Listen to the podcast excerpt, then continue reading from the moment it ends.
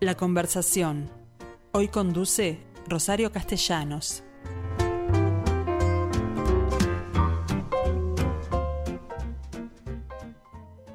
Bueno, gente, ¿cómo les va? Mi entrevistado hoy, ustedes la conocen bien, es Jacinta Luna, Luna Lucich es su verdadero apellido. ¿Por qué? Porque estuvo en la sobremesa con Romina en mediados de junio es decir, hace ya unos días, y la acompañó Serena, de 11 años, que es hija de Gabriela, y Emilia, que tiene 6, que era esa locuaz eh, participante del programa, que es una, no podía ser de otra manera, es una sobrina de Emiliano Cotelo. Jacinta es una especialista en eh, alimentación saludable para los niños y bueno, y en, ese, en esa materia creo que es una pionera porque todavía no, no eh, adaptamos todo lo que ella recomienda para los más chiquitos de la casa, y ni que hablar si tenemos hijos o nietos, mucho menos el cocinar, más allá de que esta pandemia ha favorecido el cocinar con los hijos.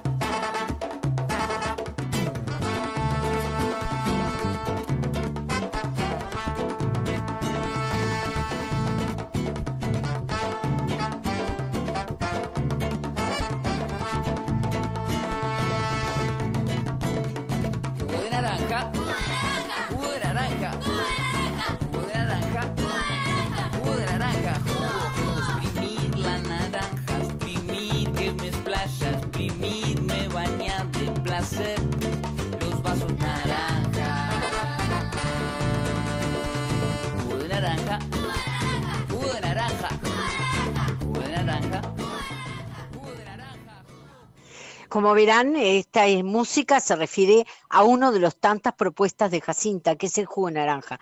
¿Y por qué? Porque ella propone hacer una gastronomía musical.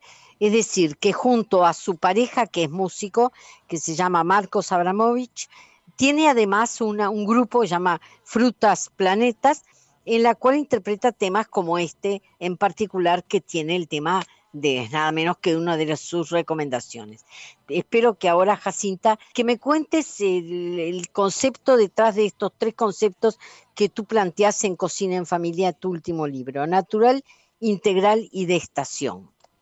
Hola, hola, buen día Rosario, buen día a todos y todas quienes nos están escuchando por ahí desde sus hogares. Un placer estar acá mm. compartiendo con ustedes hoy. Y bueno, sí, mi libro Cocina en Familia, que fue, bueno, como el primer concepto que quise transmitir en este libro, que es mi cocina del día a día, mi cocina familiar con mis hijos. Y bueno, eh, Natural Integral de Estación es también la cocina que yo cuento un poco en el libro, en la introducción, que fue la cocina que yo mamé de niña. Mi madre, cocinera naturista, y por ahí viene eh, la cocina natural, ¿verdad? Como la, mm. cocina con eh, los alimentos naturales. Este, Pero esto está, este concepto está muy ligado a, a la huerta, es decir, a la producción de esos alimentos, ¿no? a la producción de esos alimentos y que los alimentos sean lo mínimamente procesados posibles, ¿no? Hoy en día tenemos un mm. bombardeo este, de alimentos ultraprocesados que se instalaron en nuestra alimentación, como quien no quiso la cosa, de repente este, se, se superinstalaron como algo, eh, como alimento, y sabemos que verdaderamente no son alimentos, no es el combustible que nuestro cuerpo necesita para desarrollarse principalmente en los niños que están en pleno crecimiento, ¿no? Eh, claro.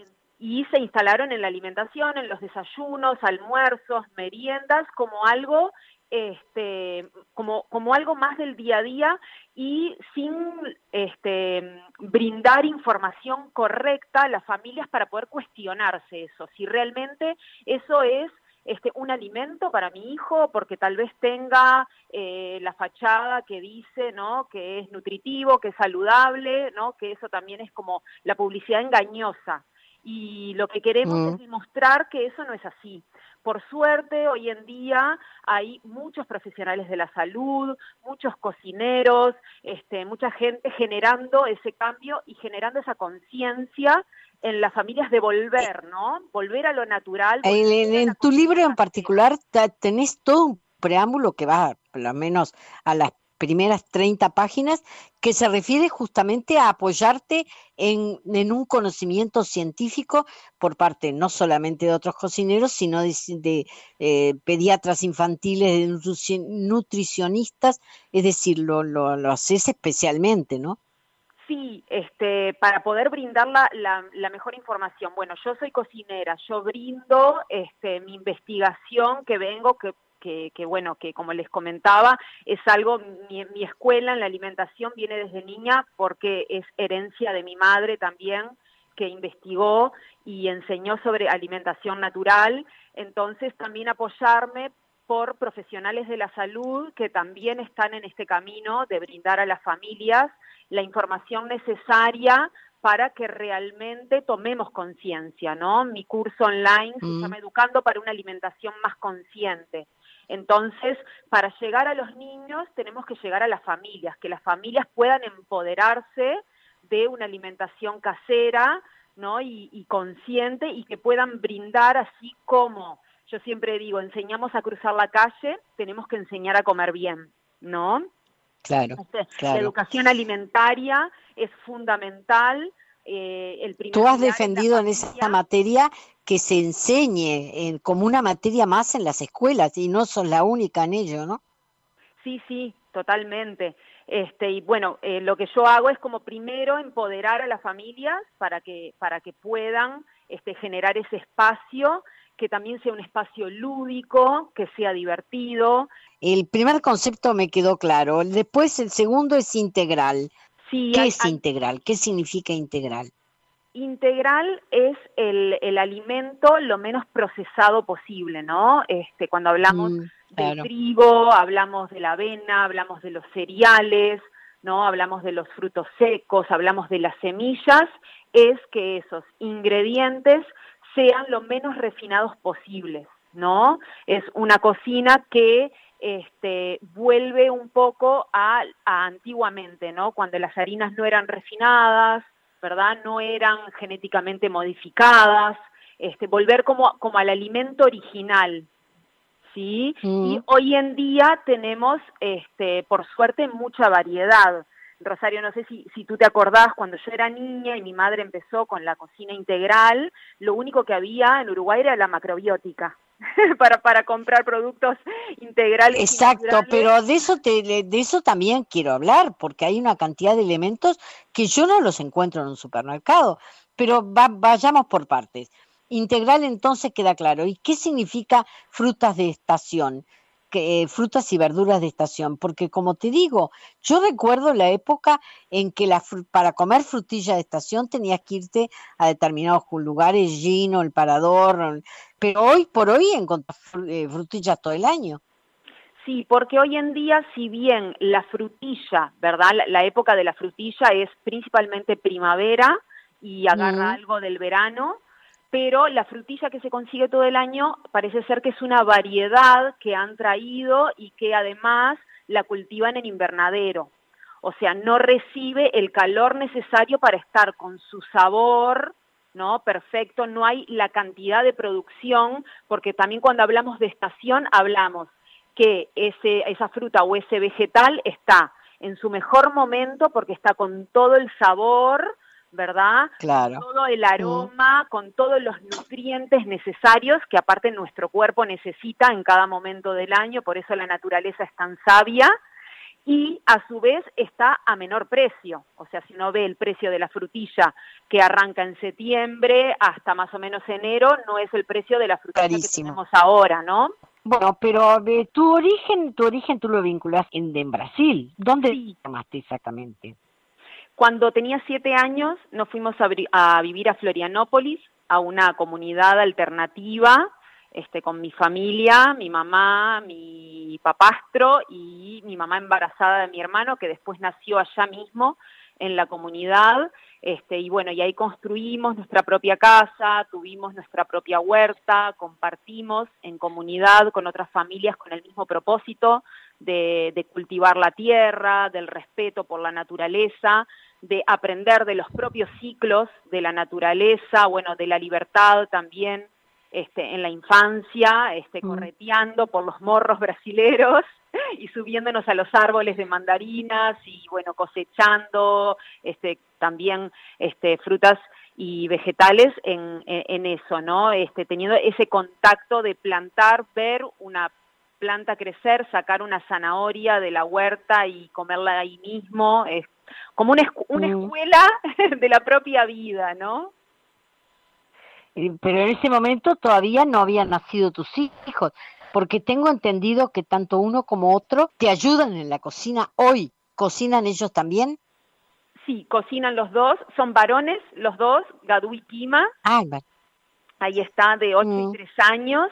Este, sí, están conmigo mucho en la cocina, como yo digo, bueno, este es, eh, cuando, cuando una conecta con, con, la cocina y está, bueno, desde, desde el embarazo, luego cuando nacen, este, desde bebés que nos acompañan ahí en los aromas, en la cocina y ya, ya desde chiquitos quieren empezar a, meter mano cuando estamos cocinando ahí, es una excelente oportunidad para que ellos, este, bueno, aprendan en, para compartir, claro. en la práctica, este, y si uno se da esos momentos, porque a veces no todas las familias tienen esa posibilidad, ¿no? De, de, por ahí estar todos los días en la cocina como una que trabaja ahí, pero de la importancia de darnos, ¿no? Esos momentitos con ellos, de preparar una merienda los fines de semana, siempre entusiasmo a que, a que se den ese momento. Y para mí, bueno, con mis hijos es así, estoy ahí en la cocina y siempre quieren este, meter mano, principalmente el más chico, porque, bueno, en, todo lo que es la, la primera infancia, ellos aprenden este, con nosotros, ¿no? Y están como muy conectados todavía con la madre, con el padre, quieren este, eh, estar partícipes de nuestras actividades y bueno, y la cocina es una actividad del día a día para compartir con ellos que es, es excelente, para aprender jugando, ¿no? Porque la cocina tiene eso, que, que pueden aprender jugando, con la comida sí se juega y traerlos a, a, poner y con música a investigar con música también mm. presente siempre estamos también compartiendo ahí, bueno, desde, desde nuestra también banda de música, tenemos la gastronomía musical, siempre que podemos también generando ese espacio. Bien, esto aparentemente para ti resulta fácil porque con los niños que comenzaron en esta, en esta digamos, tendencia, parecería que ya los están acostumbrados a determinados sabores. Pero ¿qué pasa con otros niños que hasta el día de hoy comen de otra forma? ¿Cómo llevarlos más allá de que ya es digamos, ya es un, en muchos lugares una costumbre no darles bebidas gaseosas y eso, ¿cómo se hace para cambiar culturalmente esas cabecitas? Y es de a poquito, ¿no? Es, es brindando información, no es fácil, este, si bien hay hoy en día mucha información, también hay a muchos lugares que no llega, ¿no? Sí llega tal vez ese, ese bombardeo de, de, ultraprocesados, pero no llega el, la información sobre la alimentación este, saludable que es tan necesaria. Este, por eso, bueno, desde los centros educativos también sería muy importante ¿no? Que, que, los niños tuvieran clase, clase, de huerta, clase de cocina, el contacto con el alimento directo. Este, esa sería como una, una gran forma. Yo he trabajado mucho con Plan CAIF, por ejemplo, este, trabajando con, familias. Y bueno, como esto, o sea, es, importante generar este, desde varios ámbitos que, que hayan esos espacios de, de información este, sobre alimentación saludable este, para las familias, porque es ahí, ¿no? Es como en pequeños cambios. Yo digo, no todas las familias son iguales, este, cada una eh, va haciendo su proceso muchas veces de reeducación o de, como hoy en día se dice, de deconstrucción también alimentaria, ¿no? Este, realmente sabiendo, hoy en día se enseña mucho el tema de la lectura de etiquetas, saber realmente lo que estamos consumiendo es muy importante, por eso también este, los sellos ahora de altos en azúcar, altos en sodio, altos en grasas. sodio, claro. Yo me pregunto cómo haces para transformar culturalmente, niños que como los nuestros están acostumbrados a carne, por ejemplo, en tus recetas no hay ni una, a menos las que yo leí, que te refieras a recetas con carne. Sí, porque a mí me parece importante, yo no soy vegetariana actualmente, sí, mi mamá era vegetariana y en mi casa no se consumía carne cuando yo era chica, hoy en día nosotros consumimos, yo un, poco cuento en el libro que mi alimentación es flexitariana, este, se basa más en, origen vegetal en nuestro día a día y de vez en cuando consumimos algo de carne. Entonces, eh, claro, eh, haces una dieta balanceada en ese sentido, pero no aludiste el comer carne. Digo porque yo pienso que un buen churrasco, el tipo de carne nuestra, aporta las proteínas que de pronto un niño necesita, los adultos ni que hablar. Sí, claro, este, igual lo que, lo que hago es, o sea, esa información de que la carne brinda ciertos nutrientes ya está instaurada y principalmente en la alimentación del uruguayo, ¿no? Este, Entonces yo lo que hago es brindar la otra información, que es la que no está. El consumo de legumbres en el día a día, ¿no? que es hasta mucho más económico, un kilo de carne hoy en día no baja de los 300 pesos uruguayos y con un kilo de garbanzos que sale 80 pesos hacemos más de una comida. ¿no? Y ahí tenemos nutrientes, este, ¿no? Y juntando con los carbohidratos, este, también podemos este, incluir el, el, hierro, incluyendo la vitamina C, entonces podemos obtener un plato completo de origen vegetal y eso es importante mm. informarlo también, ¿no? Porque también eh, eh, tener una dieta este, diariamente con carne, este, también hoy en día no es accesible. no, no, además está considerado que las dietas deben ser balanceadas. Creo que eso lo entendió todo el mundo. Pero estaba mirando ahora que en la página 26, 24 y la 25, tú planteas a la cena saludable. Y la verdad, te confieso que hay cosas que no sé qué son. Por ejemplo, ¿qué es la avena arrollada? Eh, tenemos eh, dos tipos de avena en el mercado, que es la avena arrollada y la avena laminada. Eh, sería la avena como integral, que es el grano aplastado, que es la avena arrollada, ¿no? como lo dice la palabra, es arrollada, quedó aplastado el grano y es un alimento menos procesado. Y después la avena laminada es, está en láminas, ¿no? que es la, la que se conoce como instantánea también, y es precocida. Así que tú incluyendo los cereales, la primera que me contaste de qué se trata. Pero, por ejemplo, la miel cruda, ¿cómo aparece en opciones dulces? Ahí está, la miel que no, no, no pasa por cocción, ¿no? Hoy en día por eso también se habla no solo ah, nombro la miel, pero también nombro, por ejemplo, el aceite de oliva, este prensado en frío también, ¿no? Se habla mucho como de que no haya esa cocción previa en los alimentos para mantener sus propiedades este, que lleguen a nuestra mesa con la mayor cantidad de propiedades posibles. ¿El azúcar mascabo qué es? El azúcar mascabo es el azúcar también que no es refinado, ¿no? El proceso del azúcar que a mí me parece como súper interesante, este, que yo lo, tuve el contacto de niña porque tenía gente que, que producía este, cercanamente, que es la caña de azúcar, ¿no? que se les llama la caña, que la mm. cosechan, la pasan por una máquina donde sale el jugo de la caña, ¿no? que, que lo venden, este, si van a Brasil o en algunos países de Centroamérica también, te venden el jugo de caña de azúcar, que te lo venden con limón, es súper dulce. Ese jugo se cocina y llega al, proceso que es la melaza. Entonces, en, en por ejemplo, en otros países... De ahí se la miel. Y ahí es la miel de caña, también conocida por melaza, que también se puede mm. utilizar para endulzar, sería como el primer proceso. Y si esa miel se sigue cocinando, se empieza a secar y queda eso que es el azúcar mascabo, por eso es oscura y así, ¿no? Eh, de color intenso. Y después empieza a refinar y a sacar mucho del azúcar, también con algunos productos químicos para blanquear hasta llegar al azúcar blanca, que es el azúcar de mesa. Bien, de cualquier forma, tú tenés una sección que se llama Piques, en la cual aclarás muchas de las dudas que a mí me, me plantean esta, en la cena saludable, que me di cuenta que no tenían ni la mitad de las cosas. Por ejemplo, el GHEE, o GHEE, que se llama, dice que tú decís que es manteca clarificada. ¿Qué significa? ¿Dónde Este- conseguís el gli? El ghee se consigue en las casas de productos naturales actualmente Mm, y es una forma de consumir la manteca que es de la India, ¿no? de los antiguos hindúes que conservaban la manteca de esta forma porque no tenían electricidad, no tenían heladera, entonces el ghee no necesita heladera, ¿no? Después que pasa por ese proceso que se Claro. hierve, se hierve, se hierve y se va sacando todo lo que es la lactosa, por eso también es apta para las personas que no pueden consumir lactosa.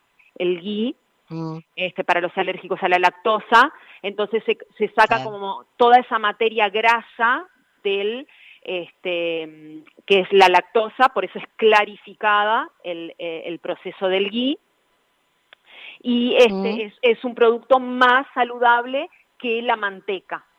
Es como el segundo proceso, este, y los hindúes aparte le llaman el oro líquido por todo lo que de beneficios que tiene para la salud, este consumir tampoco este en exceso, se recomienda una cucharada diaria este por persona, pero la podemos consumir este para rehogados. Yo, por ejemplo, este preparo arroz muchas veces con vegetales y doro los vegetales con cúrcuma y con ghee y eso el ghee permite que podamos absorber este, bien los nutrientes de, de todas las especias, por eso este, en, la, en la cocina ayurveda y en la cocina hindú se utiliza mucho el ghee como materia grasa saludable.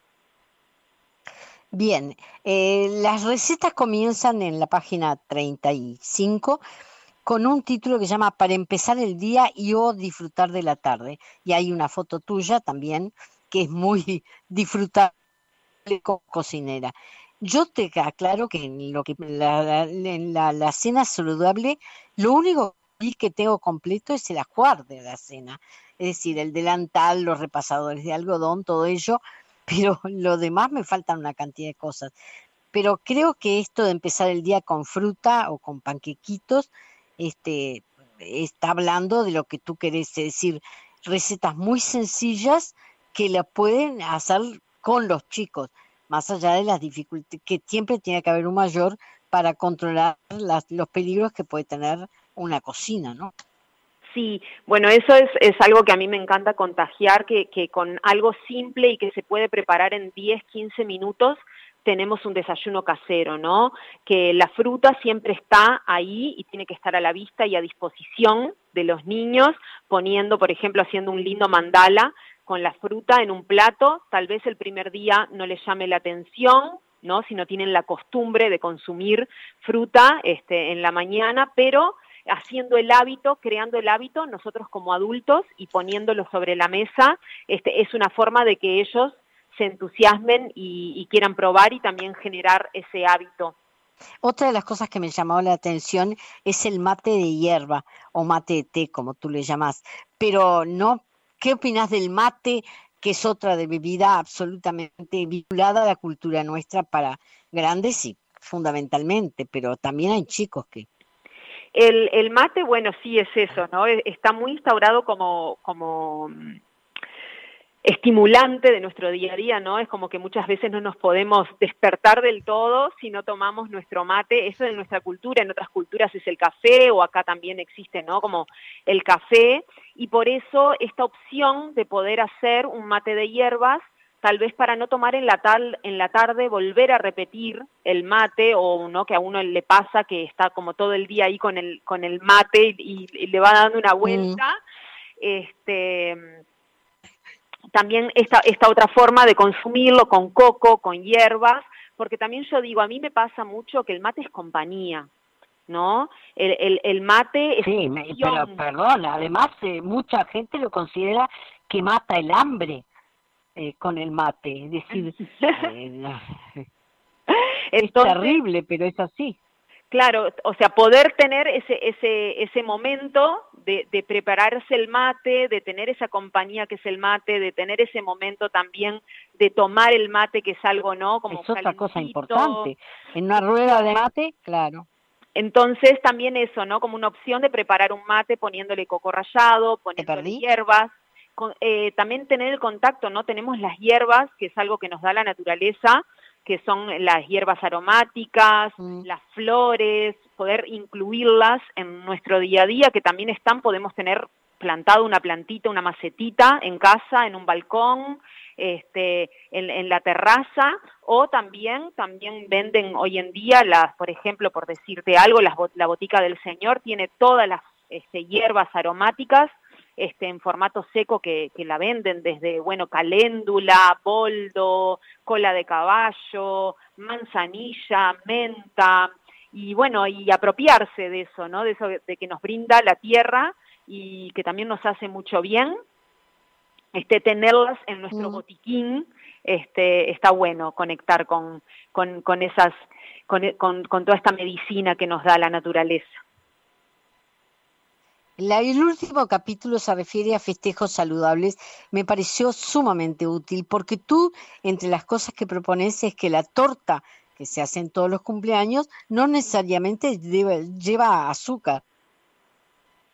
Este, claro, eh, doy como también porque, ¿qué, pasa? Yo pasé por, por mi, mi trabajo nace con la alimentación complementaria de mis hijos que fue ahí donde este, me di cuenta, yo era consumidora habitual de azúcar y no, no me cuestionaba ¿no? el consumo de azúcar en mi día a día como adulta.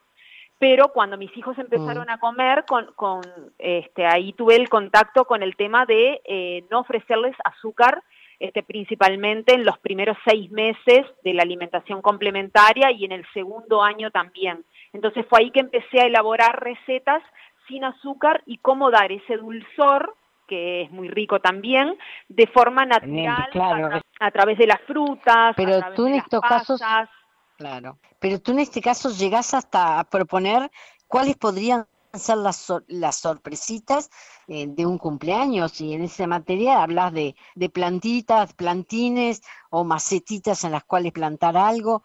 Eh, me pareció muy interesante esa parte del capítulo también. Sí, para cambiar también un poco, ¿no? En esto de, los cumpleaños saludables que queremos ir este, desterrando los ultraprocesados que están como tan presentes culturalmente, volver a los mm. cumpleaños de antes, donde se ofrecía pop y se ofrecía limonada, también este, los pebetes, las tortitas, y, y, que los niños se puedan llevar una sorpresita, que es algo lindo, es un recuerdo del cumpleaños, que, pero que no necesariamente tenga que ser la bolsita de caramelos, ¿no? Y hoy en día hay muchas posibilidades desde eso, ¿no? Una macetita con semillitas para que después los niños las planten en su casa, este, una macetita con una tunita, este, bueno, libretitas, pegotines, libretitas para pintar, hay como muchas opciones y, y a veces es eso, ¿no? Como brindar ideas a las familias para, para también generar estos otros hábitos más saludables en los festejos, que a veces uno dice, ah, bueno, es una vez cada tanto, pero en los niños, este, muchas veces no, es cada son muchos, porque todos los niños tienen compañeritos. Claro. Así que, evidentemente, eh, digo, no me imagino una piñata con esas características, pero las sorpresitas me resultaron sumamente eh, ilustrativas, ¿no? Sí, las sorpresitas podemos, o sea, eh, Narda Lepes en su libro que tiene también este, para niños hace como un comentario de que realmente lo que los niños buscan en esa piñata cuando la piñata explota es como esos pequeños tesoros, ¿no? Algo que ah. no es, se tiraron a, a buscar y que muchas veces podemos, ¿no? Como poner diferentes cositas en la piñata como juguetitos a veces chiquitos interesantes. Claro, que no sean, no sean solo caramelos. Claro. Bien, yo te agradezco mucho porque me has, me has ilustrado sobre una cantidad de cosas y como te dije, yo soy de la, en esta materia de una ignorancia atroz, de manera que Cocina en Familia de tu autoría es un libro que me va a venir muy bien y que por supuesto alguna de las de las recetas ya incorporo. Tiene 137 páginas, está editado por ti misma en, una, en esta primera edición y sale, está en todas las librerías, sale 990 pesos de, de, de acuerdo a lo que pude averiguar. ¿Es así? Es así, es así, están todas las librerías por suerte. Este, muy bien presentado, con mucha mucho dibujo, muy divertido, mucho color, de manera que también eso creo que está dedicado a, a, a ser atractivo para los más, los más chicos.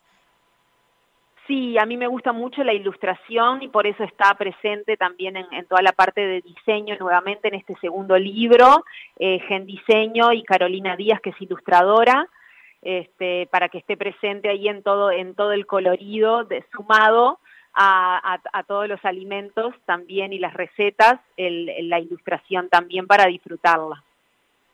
Bueno, yo ya te anuncio que para esta tarde me voy a hacer un budín integral de limón o naranja que me pareció fantástico porque me gustan todos los ingredientes.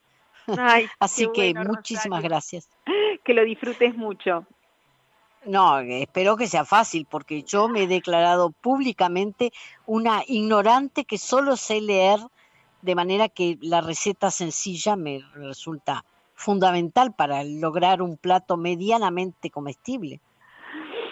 Yo creo que te va a quedar muy bien, porque mira, hay otra periodista también que, que me hizo una nota del libro, que fue la primera receta, se ve que mucha gente la elige como la primera receta a probar, y también me comentó que ella en la cocina no era buena y le quedó delicioso el budín, así que confío en esa conexión en la cocina este, y en esa alquimia que sucede también, bueno, con, cuando conectamos ahí con los alimentos y que va a salir algo muy rico por ahí también. Bueno, eso espero, después te cuento. Gracias, eh, Jacinta, felicitaciones por este nuevo emprendimiento, pero no te vas a quedar con esto nada más, porque seguirás en televisión haciendo esto, eh, cocinando en familia, por supuesto, ¿no? Sí, bueno, ¿Con tus siempre, chicos? salen, siempre salen cosas lindas también. Eh, tengo página web que es jacintaluna.com mm. y me encuentran en redes sí. sociales también, Jacinta Luna Oc en Instagram y en Facebook también, por ahí compartiendo mucha, mucha información siempre. Bien, muchísimas gracias y bueno, nos hablamos pronto. Chau, chau. Bueno, gracias a ustedes, un besito.